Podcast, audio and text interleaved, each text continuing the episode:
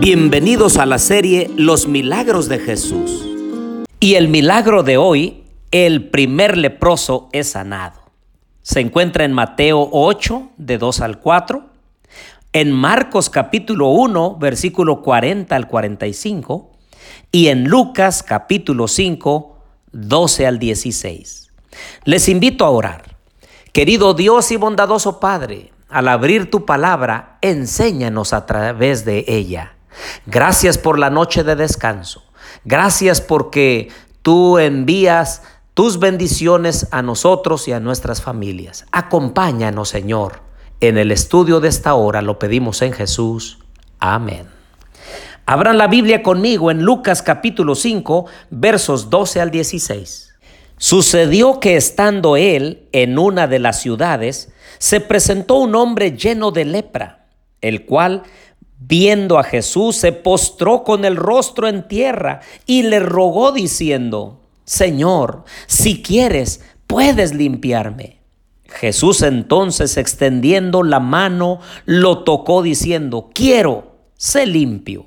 Y al instante la lepra se fue de él.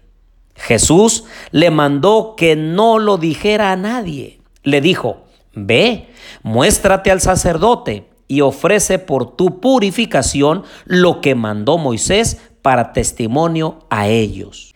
Pero su fama se extendía más y más, y se reunía mucha gente para oírlo y para que lo sanara de sus enfermedades. Pero él se apartaba a lugares desiertos para orar.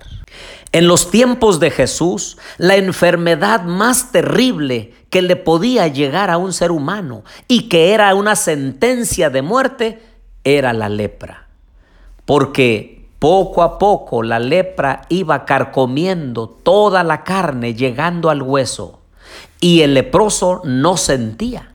Podía ir caminando el leproso y de la mano o del dedo o de cualquier otra parte del cuerpo ir soltando pedazos de carne y ni siquiera sentir. La ley de Moisés decía que una persona que adquiría esta terrible y temible enfermedad debía ser sacada del campamento, estar alejada de la civilización, del conglomerado de personas, y entonces cuando alguien se acercara a ellos, debían gritar, inmundo, inmundo. La gente inmediatamente cuando escuchaba esa palabra tenían que salir huyendo para que la lepra no se les pegara. Ah, queridos amigos y hermanos, hay una enfermedad más terrible que la lepra y es el pecado. Y muchos de nosotros hemos permitido que el pecado entre a nuestro corazón, entre a nuestra vida y haga estragos en nosotros, en nuestro matrimonio, y con nuestra familia. Cuánto necesitamos de Jesús nuestro Salvador. Cuánto necesitamos de aquel que nos puede sanar y liberar de este cáncer, de esta lepra del pecado. Podemos hacer lo mismo que hizo aquel leproso, gritando, hablando, suplicando a Jesús y diciéndole, Señor, y postrándose, ¿verdad? Dice que se postró a sus pies y le dijo, Señor, si quieres, puedes limpiarme. Queridos amigos, nosotros también podemos acudir a Jesús en oración.